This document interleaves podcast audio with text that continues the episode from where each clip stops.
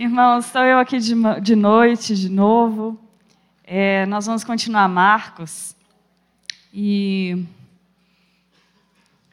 nós vamos orar, pedir Jesus para nos dar aquela ajuda, né, que só Ele consegue nos dar quando nada está cooperando para o nosso bem, quando as circunstâncias não estão a nosso favor. Só Ele mesmo para nos socorrer. Né? Vamos orar. Jesus Cristo. Há tantos anos, Senhor, o Senhor me encontrou.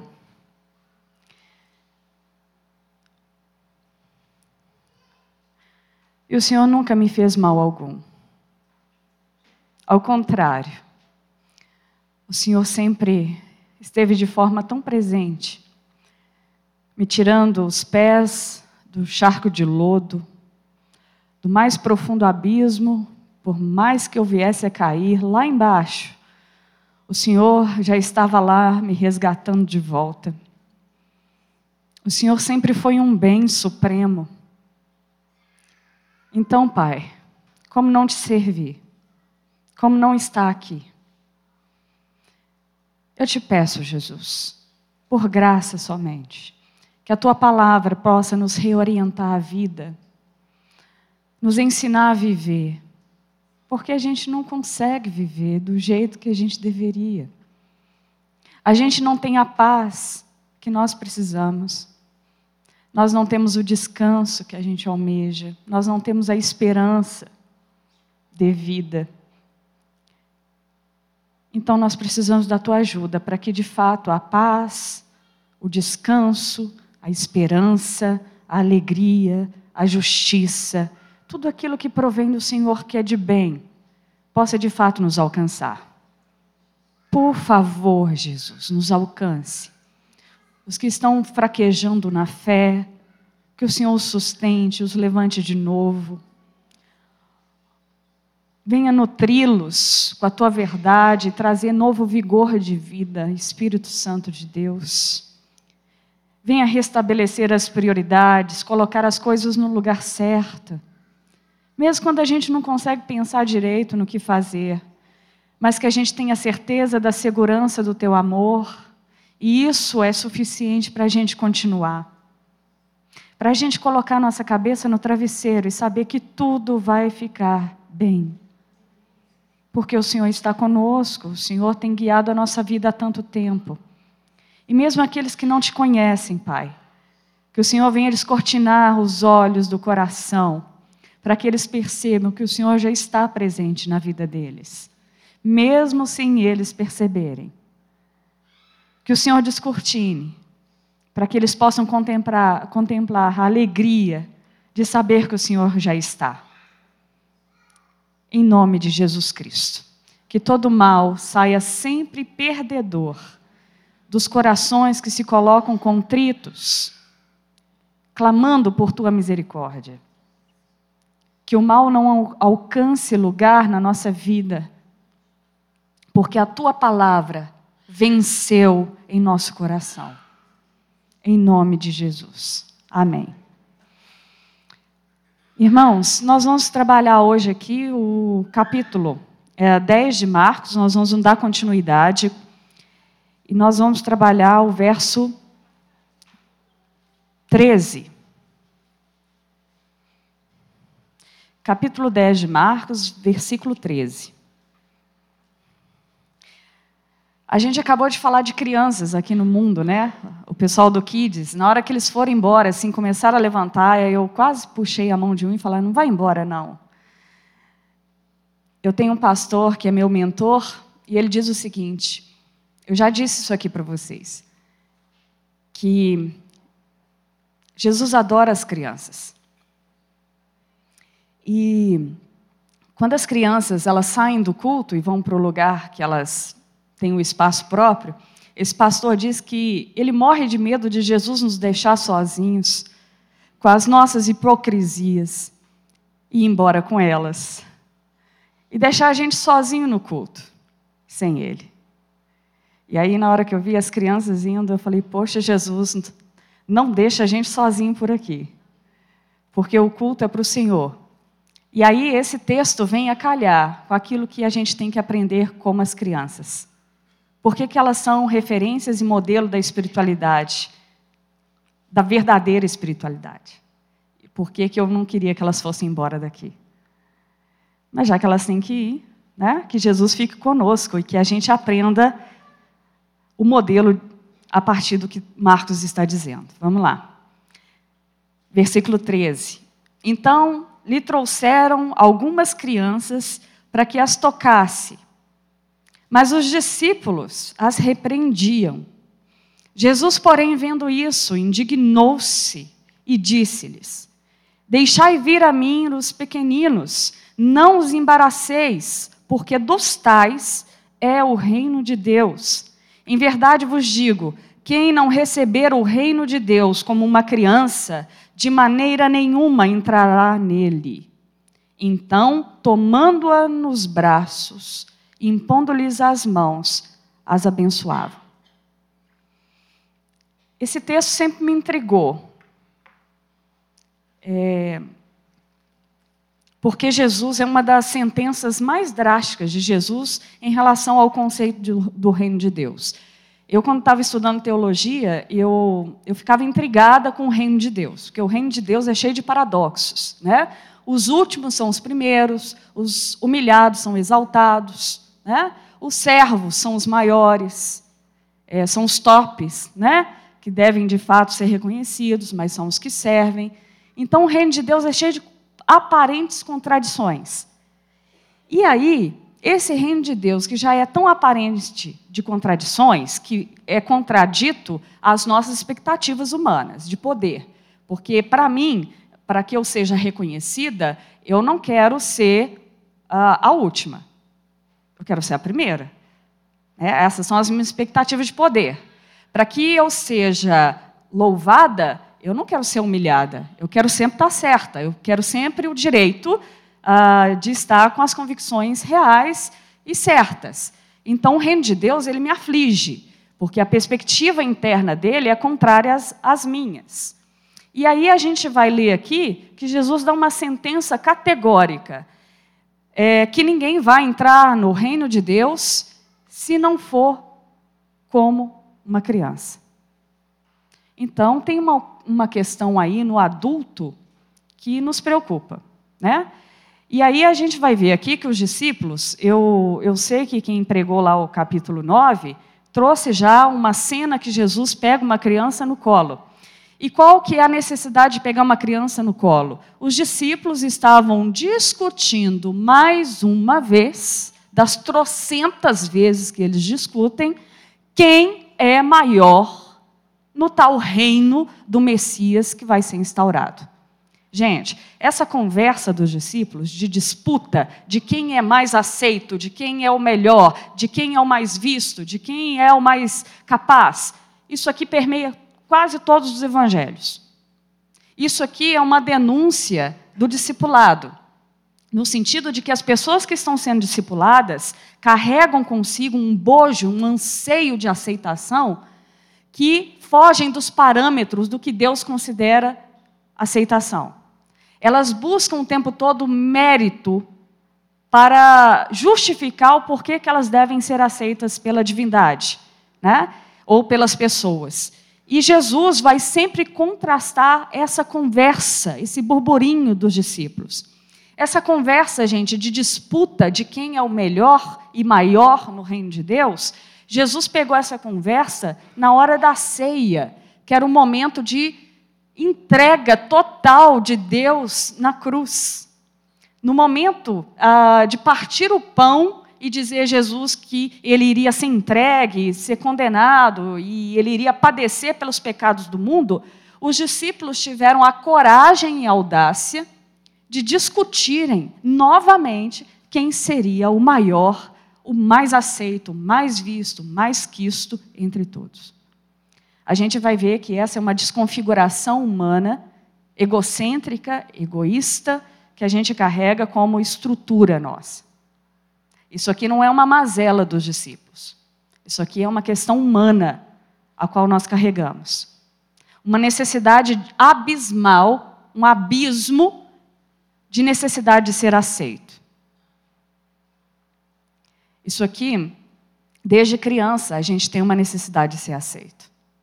Essa carência, que é um abismo que não tem fim, nos permeia em todas as relações de vida possível. Seja na esfera da família, do trabalho, das relações amorosas, nós buscamos o tempo todo sermos aceitos. Só que isso nunca é estancado, nunca é parado, porque a gente é um abismo sem fim, é um buraco sem fundo. Então a gente vai requerendo das pessoas sempre o amor, a aceitação, a visibilidade, até que isso vire uma doença em nós. A religião é um palco pronto para pessoas que têm um abismo, uma necessidade de ser aceita. Se ela vai para dentro da religião, fora do que Jesus apresenta como reino de Deus, ela faz desse 30 centímetros que tem aqui de altura a identidade da vida dela. Ela faz de um microfone a totalidade de tudo que ela é. Ela faz de sua visibilidade para os outros aceitação para si. A religião é um perigo quando a gente trata de aceitação. Só que o que o Evangelho está dizendo, gente, é que a aceitação que eu e você procuramos tanto nas pessoas Deus, de uma vez por todas, nos aceitou em Cristo Jesus, para que a gente jamais tenha novo problema com a questão da aceitação. Se a sua busca é por ser aceito, Jesus vai deixar claro no evento da cruz, em toda a sua obra de vida, que você foi aceito. E a aceitação que Deus faz por você passa por outro caminho, e não o caminho do, do fanar, do querer ser por si mesmo, do fazer por mérito e ser reconhecido, aplaudido pelas pessoas. A aceitação que Deus faz atinge o mais profundo do que você é. Só que tem um monte de crente, ou um monte de gente andando por aí, que busca nas coisas da vida a aceitação, porque ele não encontrou em Cristo, de fato, a aceitação eterna. Então ele vive em conflito com a sua identidade, com a sua pessoa o tempo todo e busca nas instâncias que ele pode agarrar a aceitação que ele precisa. Os discípulos estão nesse momento. O contexto deles é: o Messias está entre nós e ele está trazendo um reino de poder. E esse reino de poder vai jogar Roma no chão e nós vamos, vamos ser os grandes governantes de todas as nações do mundo, porque o Messias chegou em Israel. Essa é a perspectiva dos discípulos. Poder político, econômico, social, em todas as esferas e âmbitos possíveis. Gente, não é qualquer proposta, não. Mas eles estão preocupados quando esse reino foi instituído, quem vai ficar à direita e quem vai ficar à esquerda. Quem vai ser o maior entre eles, o mais bem quisto, o mais bem aceito? Gente, na hora que Jesus vê essa disputa, depois de uma caminhada longa, porque a gente já está chegando aqui no final do, do Evangelho de Marcos, e esse momento aqui, Jesus já começa uma caminhada de direcionamento para a cruz. Eles não tinham entendido quase ou praticamente nada. E essa necessidade de ser fora do que Deus faz a gente ser, fazer as coisas para ser aceito, é, nos elevar de méritos para falar, de fato ele é capaz, então por isso eu gosto dele, por isso eu quero ele perto de mim. Eles estavam com essa relação com Jesus. E por isso que tinha disputa. E aí, Jesus, para colocar os discípulos no trilho de novo, Jesus é um ótimo pedagogo. Ele tem uma paciência que eu não consigo é, entender. Ah, um dos atributos mais usados por Jesus aqui, que é um dos atributos divinos, é a longanimidade. Eu já disse isso aqui à noite. Longanimidade no hebraico é respirar fundo. É uma respiração longa onde você reoxigena seu cérebro para você dar conta da circunstância que está diante de você, para você não trucidar a circunstância que está diante de você. E aí Jesus respira longamente, uma respiração longa, e coloca os discípulos de novo na orientação da vida. E aí os discípulos ah, ouvem de Jesus que o reino que eles tanto almejam participar e disputar só vai ser dado a quem for como as crianças. Gente, primeiro, na cultura greco-romana, porque eles estão imersos na cultura romana, com influências gregas, por mais que eles estão em Jerusalém.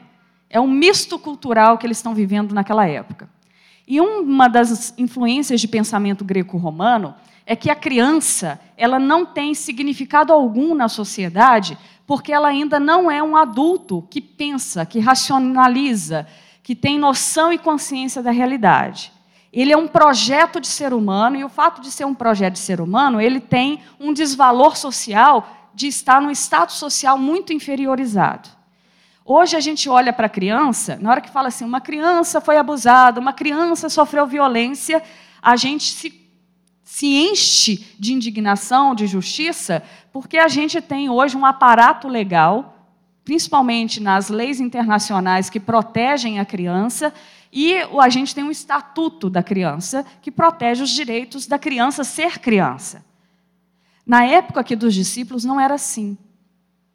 Tanto que a dignidade dada à criança, que nós temos hoje pelas normas internacionais e até pela Constituição brasileira, é fruto de uma defesa cristã, dada a partir do olhar que Jesus Cristo tem de dignificá-las duas categorias que hoje têm seus direitos, pelo menos a questão da mulher, é uma luta constante na defesa dos seus direitos. Né? Ainda está em prosseguimento.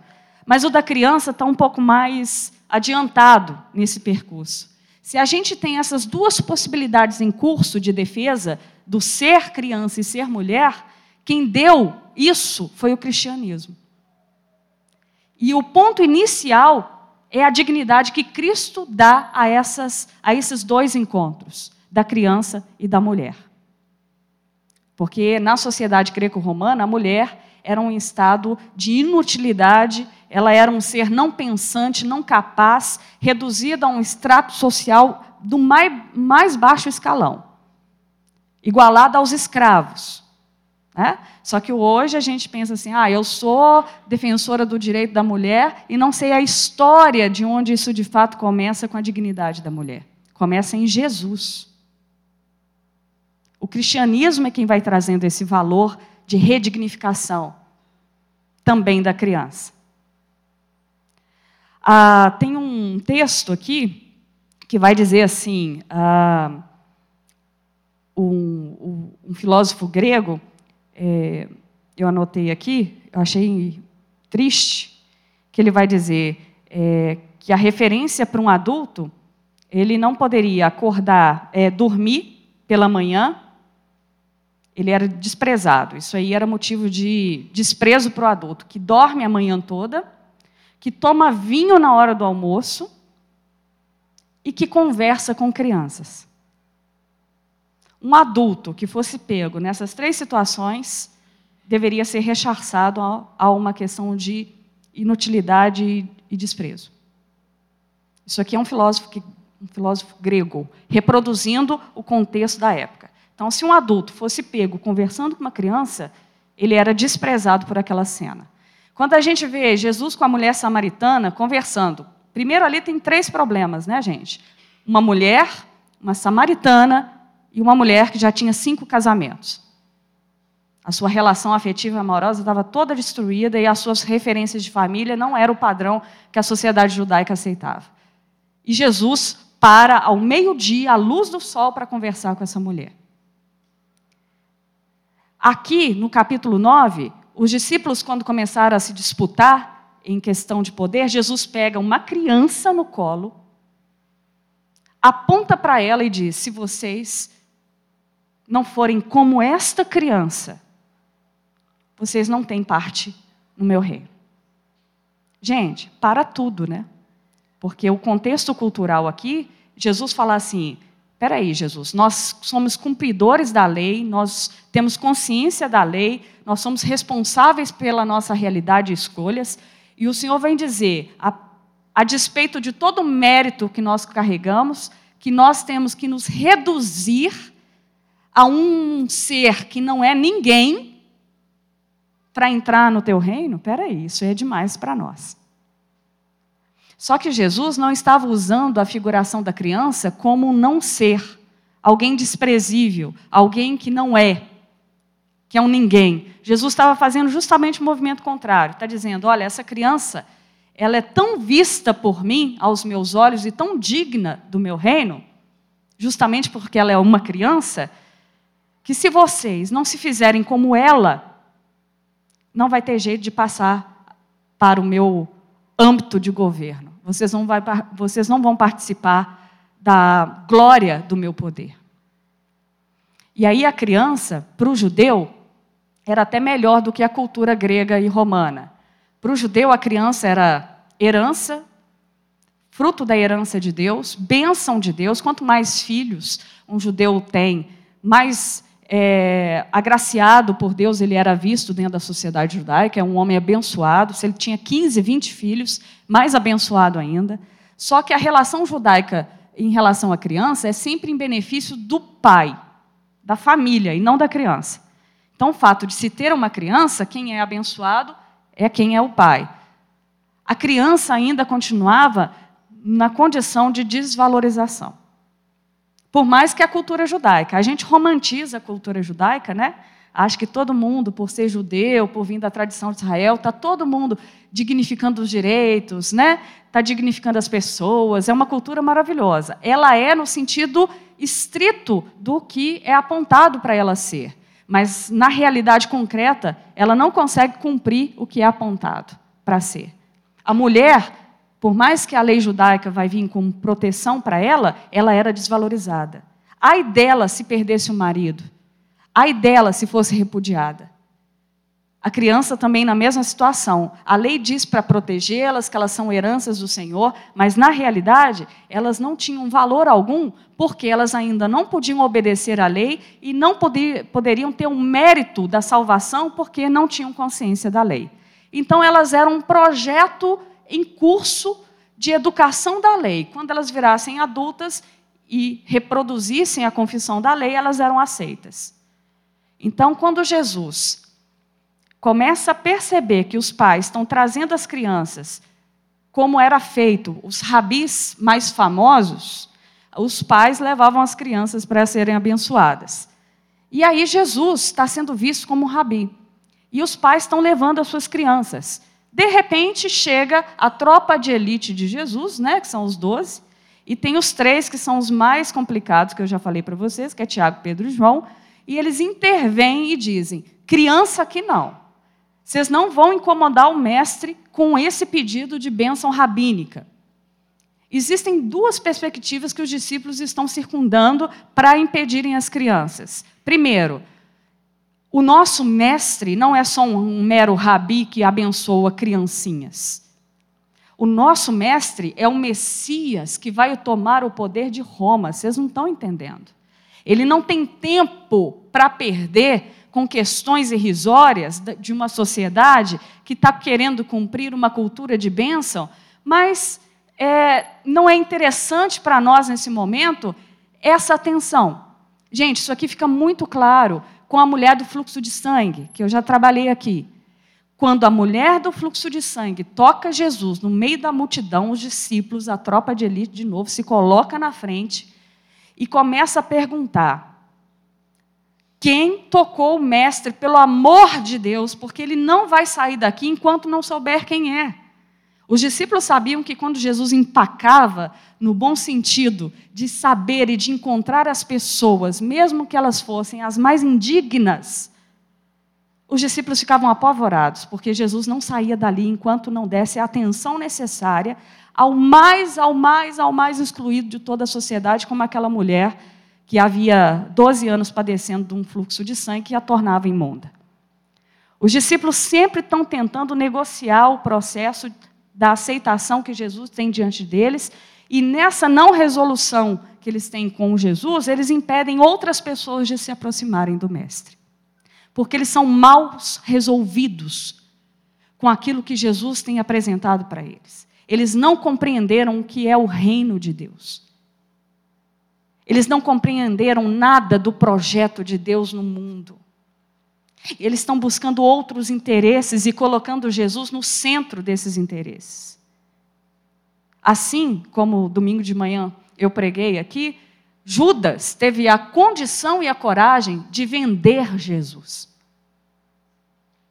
Porque os seus projetos passavam por Jesus, mas não eram definidos por Jesus.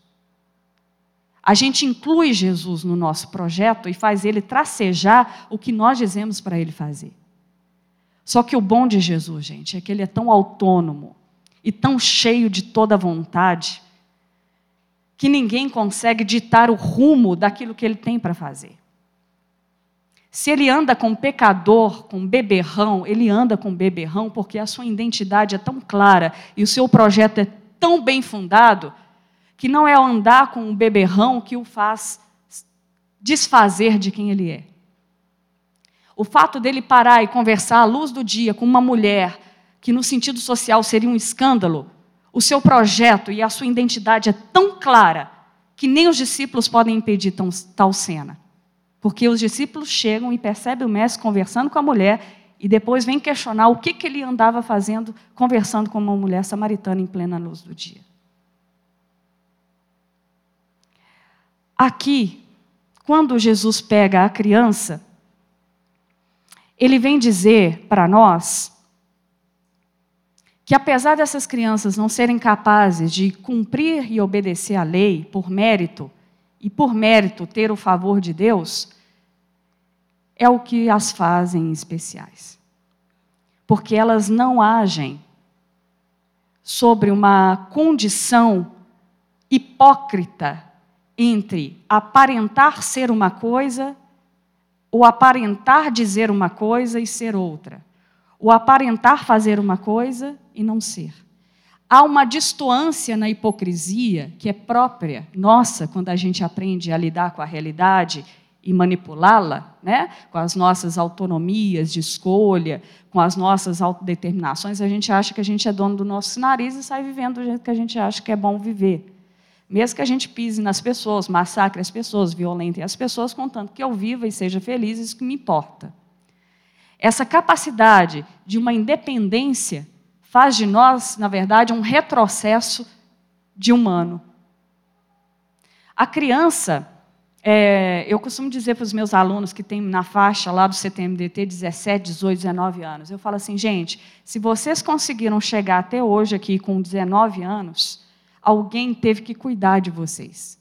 Pode ter sido até uma pessoa não muito boa, mas o fato delas ter, dela ter alimentado vocês e embalado vocês em algum momento com, contra o frio, contra a chuva, se vocês estão vivos, é porque alguém cuidou, porque o seu estado de vulnerabilidade e fragilidade para a vida na infância é tão grande que você teve que se colocar sob o cuidado de alguém, mesmo ele sendo violento ou sendo cheio de amor.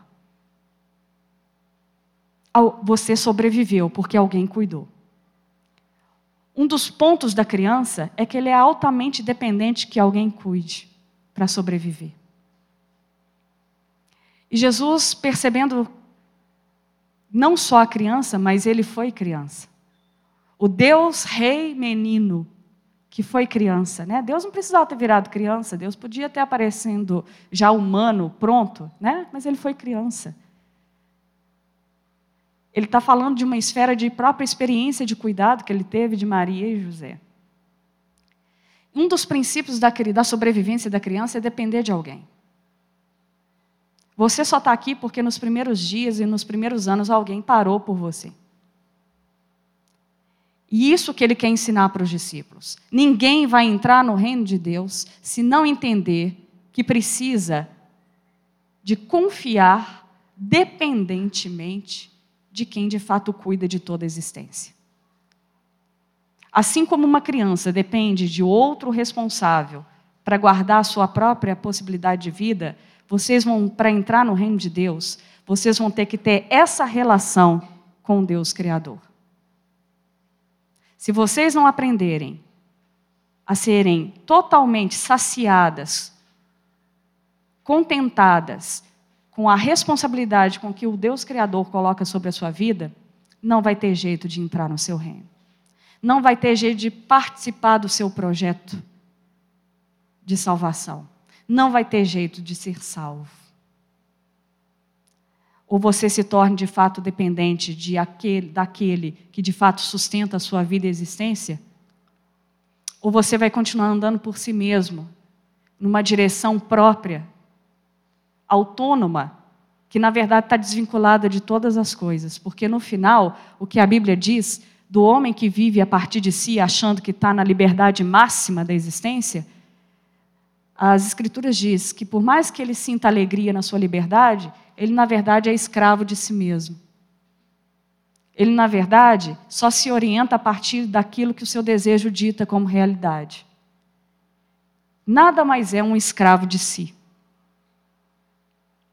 Então, Jesus, para alertar os discípulos que estavam usando dos méritos e das capacidades próprias de se determinar diante de Jesus, Jesus fala: se vocês não aprenderem a ser independentes como uma criança de peito, porque o, o Lucas usa lactantes, usa a criancinha ainda que está dependendo ali dos primeiros leites para ter imunidade para superar as adversidades orgânicas e biológicas da vida.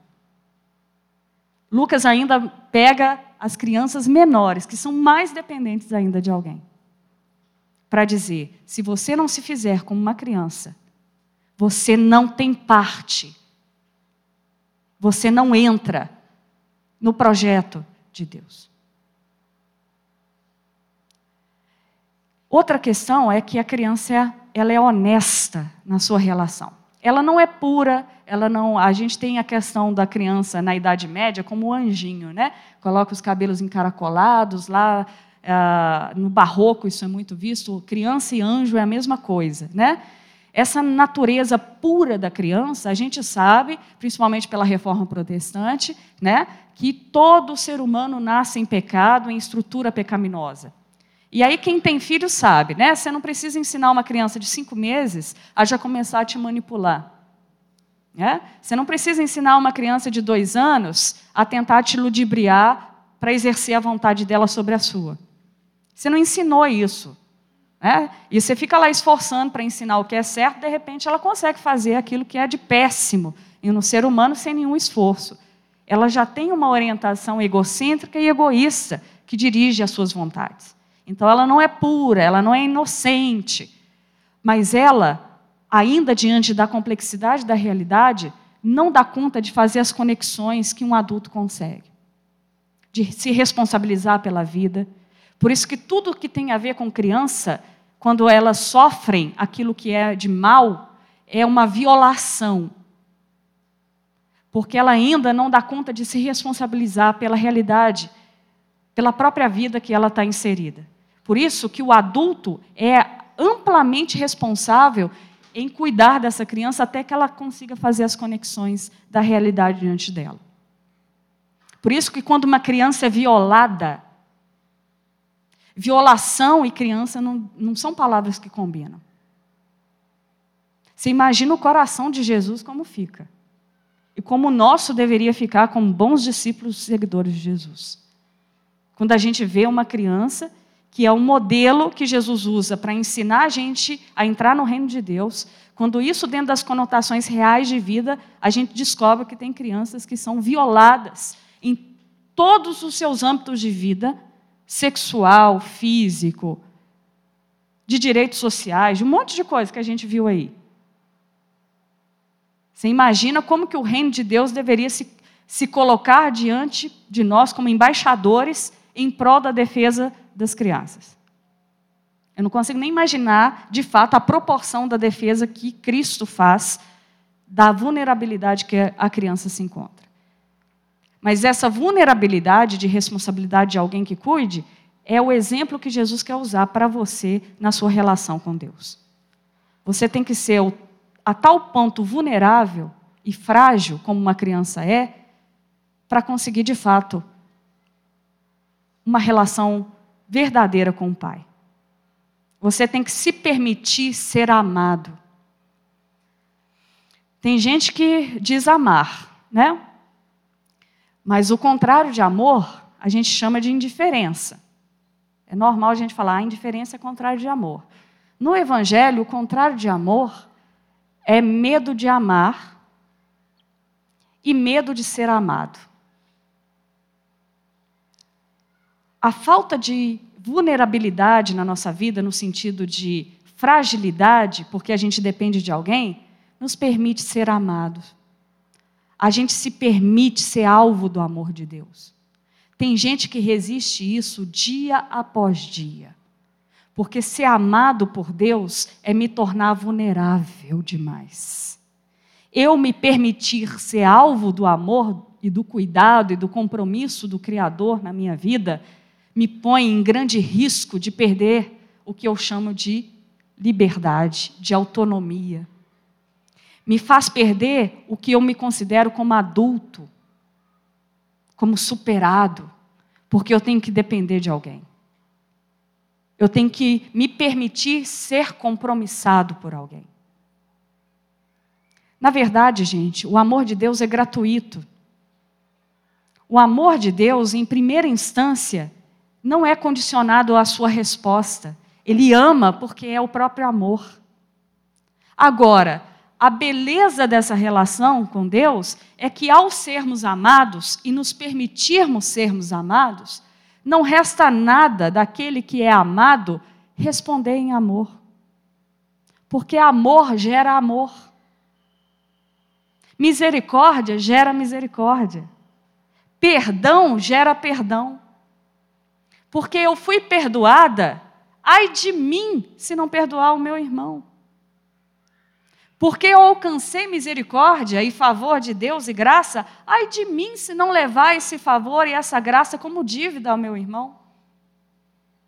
Porque eu fui amada, de fato, e me permiti ser amada, ai de mim se não estender esse amor ao meu irmão. Entende? É uma relação de efeito e não de troca. Deus, ao nos amar, nos amou primeiro, sem nenhum mérito inicial que te fizesse motivo para ser amado. Mas para isso, você precisa ser vulnerável, porque quem se permite ser amado por Deus é chamado à vulnerabilidade que esse amor nos convoca. A fragilidade, a um estado de pequenez, mas não de indignidade Entende? Ser vulnerável com uma criança não a torna indigna. É porque ela ainda está construindo a vida. Ela ainda está querendo entender o que de fato a vida é. Já diz a música do Gonzaguinha, né? O Carlinhos Queiroz, que é meu mentor, gosta muito de falar dessa canção. Que qual, que qual que é a pergunta feita às crianças? O que é a vida? E aí as crianças respondem: Ah, a vida é bonita. É bonita e é bonita. E aí a resposta está com as crianças. Porque elas veem beleza, elas veem esperança na possibilidade que a vida se apresenta para elas. Porque elas estão sendo cuidadas, tem alguém zelando por elas.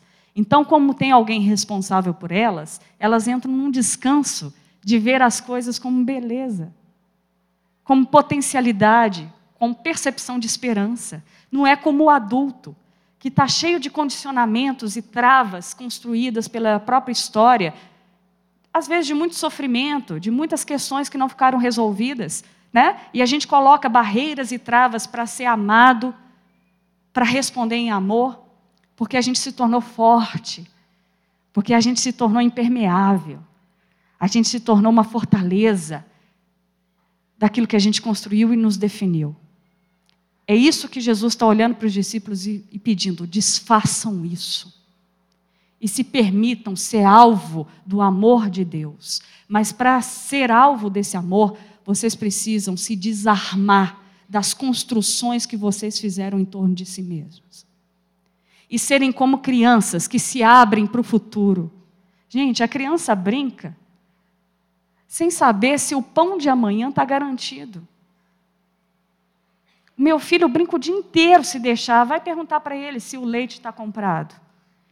Ele tem uma certeza e uma convicção e um descanso que mesmo se o leite faltar, ele não entende o que é a falta. Porque ele está tão dependente do meu cuidado que a vida dele está entregue nas minhas mãos.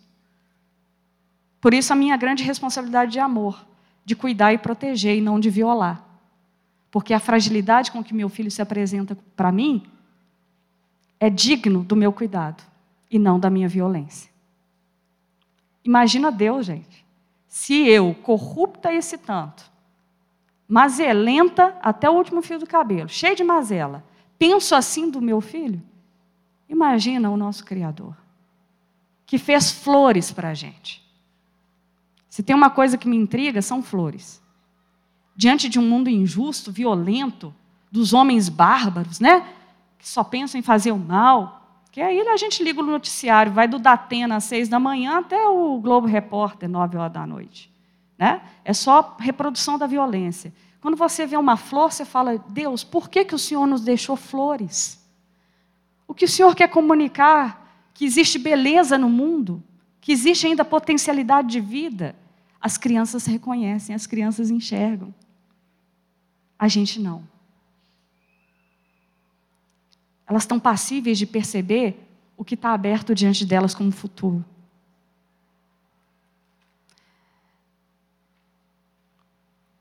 Em verdade, em verdade vos digo: quem não receber o reino de Deus como uma criança, de maneira nenhuma entrará nele. Gente, isso aqui é uma, de, uma quebra de paradigma. Uma coisa é você usar o adulto como referência para o adulto. O que Jesus está fazendo aqui é uma inversão. Ele está usando a criança como referência para o adulto ser. Todo o sonho da criança é se tornar adulto. Mas Jesus está fazendo o caminho contrário. Está falando, adulto, volte como modelo de ser o que a criança é. Porque nela há uma conexão entre ser e fazer. A conexão ser e fazer, gente, vem da coerência mínima entre o que a gente fala e o que a gente de fato tenta experimentar na vida. A criança ela não tem muitas elaborações para criar é, realidades que ela de fato não esteja vivendo. Tanto que quem mexe com criança aqui sabe que os desenhos expressam né, muito das, das realidades que elas querem comunicar. Porque é, é o que elas estão captando. Aqui não há espaço para hipocrisia. E aí, Jesus está dizendo: o modelo e o parâmetro para vocês agora é serem vulneráveis, ensináveis, porque a criança ela está no processo de construção, aprendizado. Tem um poema lindo que eu ouvi de uma pessoa que fala assim: no domínio majestoso, onde a ordem é cumprir a lei de viver, é conhecer o mais belo da vida é conhecer o eterno aprender. Quando eu vi esse eterno aprender, gente, eu falei assim, gente, isso aqui é o que Deus propôs para nós. A vida, até no Apocalipse, a gente tem 24 anciãos. Isso para a tradição judaica, gente. Você ter ancião não é igual o idoso aqui é renegado a um ser que está inutilizado para nós na cultura ocidental capitalista, né? Porque ele não produz mais, então o fato dele não produzir, a gente renega um pouco do valor que ele representava. Para o judeu, não. Eles tinham uma. O oriental, na verdade, tem isso melhor que a gente. O idoso é um, uma fonte de saber, porque ele já passou por uma trajetória de vida e ele acumulou experiências que ele pode orientar a vida de quem está ainda tracejando. E aí, deixa eu perder aqui o que eu ia falar. É isso. Os 24 anciãos, com as suas barbas brancas, eles também têm coroas. Aí você ainda acrescenta a experiência de vida e a maturidade, a autoridade. Então, gente, a figura dos 24 anciãos, anciãos são aquelas que você olha assim e fala assim: gente, eles são revestidos de maturidade plena e autoridade total. O que, que Apocalipse está dizendo? Que diante do Cordeiro, quando o Cordeiro se apresenta em majestade, dignidade, em tudo o que ele é, os 24 anciãos com toda a sua maturidade, autonomia, autodeterminação da história, da construção pela trajetória de vida, das experiências mais profundas vividas, eles arrancam as suas coroas, lançam as suas coroas diante do Cordeiro e se prostram em eterna adoração. Ao eterno aprender. Até lá, gente, quando as coisas estiverem todas resolvidas, que a esperança cristã comunica a redenção de toda a história. A redenção de tudo, a planificação de tudo da vida. Onde não haverá mais choro, não haverá mais tristeza e sofrimento. A gente trabalha sobre essa esperança. Né? A gente vive sobre essa esperança. Até lá, gente, vai ser um eterno aprendizado sobre quem Deus é. Paulo diz que o que nós sabemos de Deus hoje, conhecemos em parte. E a parte ainda que conhecemos, conhecemos como reflexo de um espelho. Ou seja, ainda não é a realidade total da parte que nós deveríamos conhecer. E o que conhecemos já é suficiente para a gente ganhar alegria, paz, contentamento, perspectiva, renovação da esperança. Imagina a totalidade. Por isso que vai ser um eterno aprender. Quem não se colocar como manso, manso é uma virtude, não é de falar mansinho, devagar, calmo. A virtude da mansidão é ser ensinável. Uma pessoa que não se coloca no caminho de ser ensinável, de aprender, ela já perdeu na ignorância do seu próprio saber. É isso que Provérbios diz que a sabedoria dos astutos, daqueles que acham que alcançaram o patamar de definir a realidade, já se perderam na própria ignorância. E o Provérbios dá uma chicotada final e fala assim: que pena, dignos de dó, porque perderam as potencialidades e possibilidades de transformação que a vida se abre no aprender eterno, que começa né? no momento que a gente se descobre como, como criança e vai pelo, pela perspectiva do Evangelho até após a nossa, o nosso encontro com toda a realidade de Deus. Quem não se colocar como um eterno aprendiz, como aquele que está despojado de si, está aberto ao novo, não tem parte no reino de Deus. Quem não renovar seus conceitos, seus estereótipos, suas definições, seus julgamentos, né? porque a gente julga a partir do conceito que a gente carrega.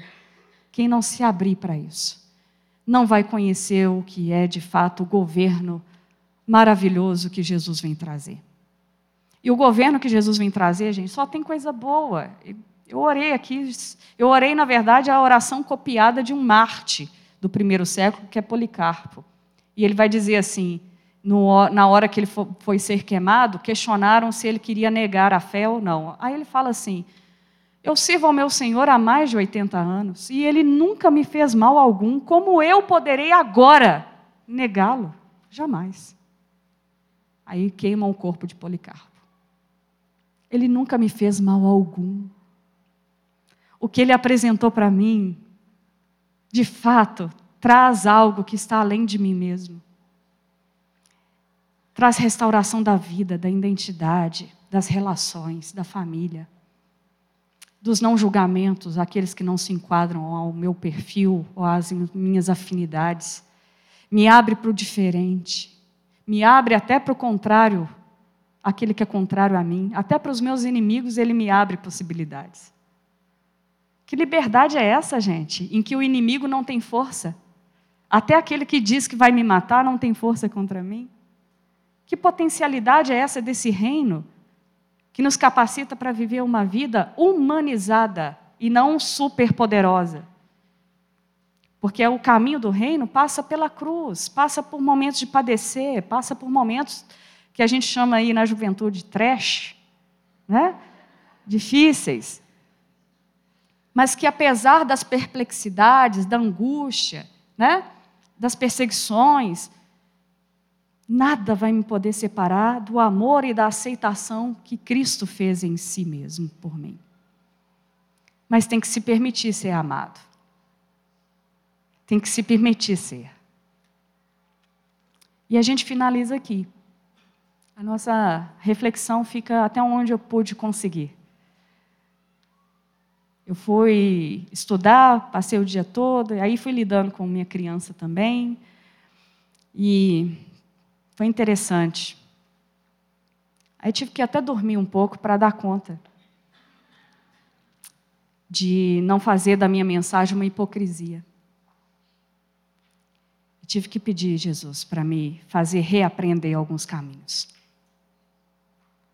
e participar do seu reino. Porque a gente é uma contradição e uma ambiguidade andante. É questão de dormir hoje, acordar amanhã, a gente já não é mais quem a gente estava achando que era. Então Deus precisa de fato nos fazer ser. E a gente vai levando a trancos e barrancos, a perdão e arrependimento, né? a consertos. Tem dia que o mal vem mesmo e oprime a gente, mas a gente vai lá e consegue vencer aquele dia terrível. Tem dia que vem a má notícia pelo telefone, que é uma notícia que você nunca queria ouvir tão cedo, né? e aí você é convidado a, a enfrentar o seu leãozão. Né? Tem dia no trabalho que tem notícia ruim, tem dia que a gente não está bem, e a gente vai se respeitando. Também porque Jesus nos respeita quando a gente não está muito legal. Ele mesmo manda a gente esperar, calma, espera. Aí você fala, mas eu não quero esperar, eu quero sair dessa situação. Aí ele fala, calma, tem paciência, a vida é bela. Aí você fala, mas não é essa a resposta que eu quero, a vida é bela. Calma, a minha graça te basta. Gente, são respostas que, se você não estiver aberto para aprender, elas não, se, não, não são suficientes. A gente quer outras perspectivas.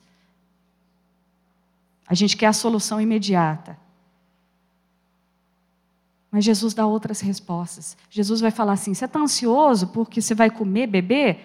Está vendo, Jesus? As contas não estão fechando, eu não sei como que eu vou viver. Aí Jesus chama os discípulos, né? Perceberam a ansiedade. Vão olhar florzinhas. Gente, isso não é hora de olhar florzinha, isso é hora de fazer conta. Ver se o orçamento vai fechar. Jesus, não vão passar fome. Aí Jesus fala assim: antes disso, nós vamos olhar os lírios. Eu vou contar uma história magnífica para vocês. Por que, que Jesus faz esses caminhos? Da gente enxergar a provisão do eterno até para a gente sair para trabalhar depois de olhar a flor faz mais sentido. Né? Com certeza, os discípulos foram pescar e foram fazer outras coisas, de vez em quando eles davam umas pescadinhas, ou então tinha alguém que ajudava, mas tudo teve mais sentido depois de ver o lírio. Ou a vida tomou o seu prumo e o seu eixo, e aí a gente vai trabalhar e fazer o que tem para fazer, mas sabendo que o fundamento das coisas está em outro lugar. Vamos orar?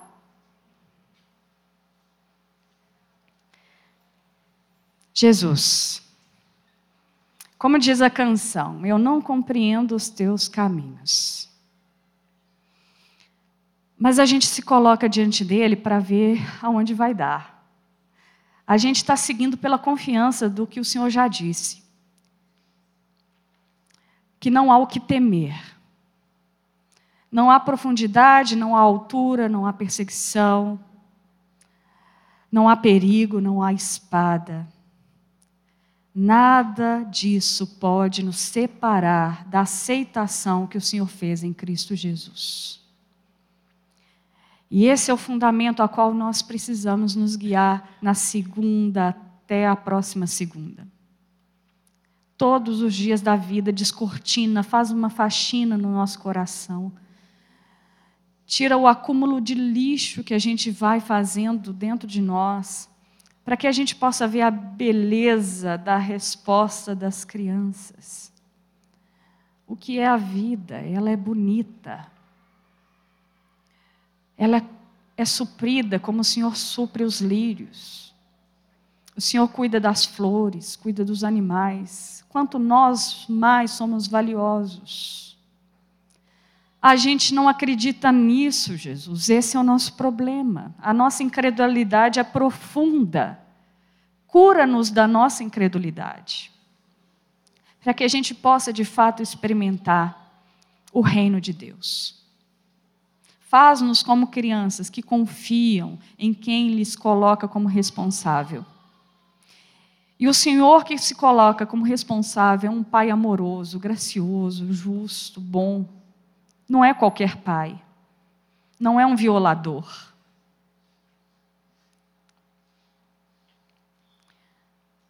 Ensina-nos a ser como crianças. A aprender, a reaprender e aprender de novo. Em nome de Jesus. Amém. Irmãos, Deus abençoe vocês. É, a gente não ficar muito melancólico assim, né?